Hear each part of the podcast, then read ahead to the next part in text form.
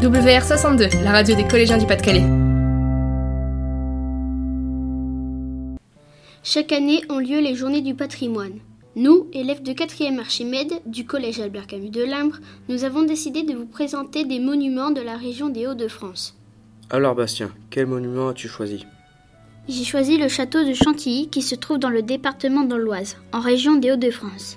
Il a été construit au XVIe siècle. On y trouve des collections de peintures, de dessins et de livres anciens.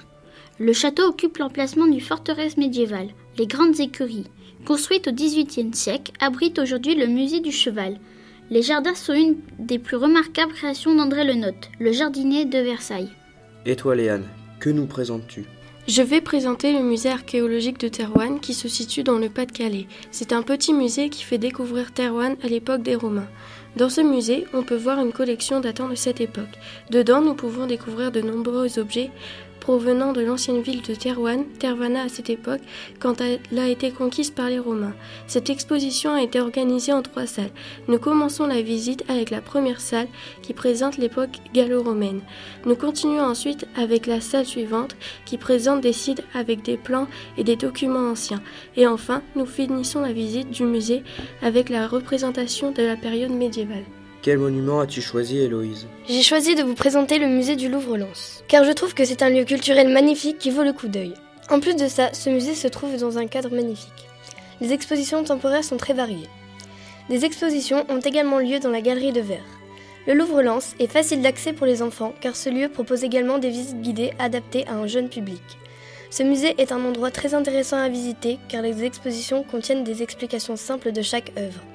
Cela permet aux petits comme aux grands d'apprendre de nouvelles choses en s'amusant. Des animations sont parfois proposées. En famille ou encore entre amis, le Louvre-Lens est vraiment une expérience culturelle unique à découvrir. Enfin, Anna, quel monument veux-tu nous présenter? J'ai choisi de présenter le donjon de Bourg, qui se situe entre Saint-Paul-sur-Ternoise et Bruay-la-Buissière.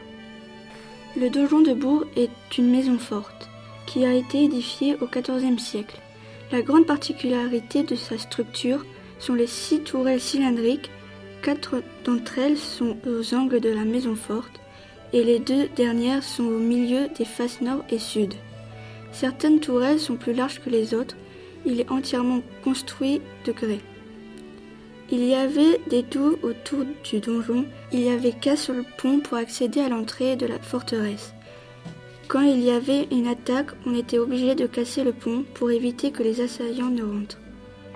Et vous, qu'auriez-vous choisi?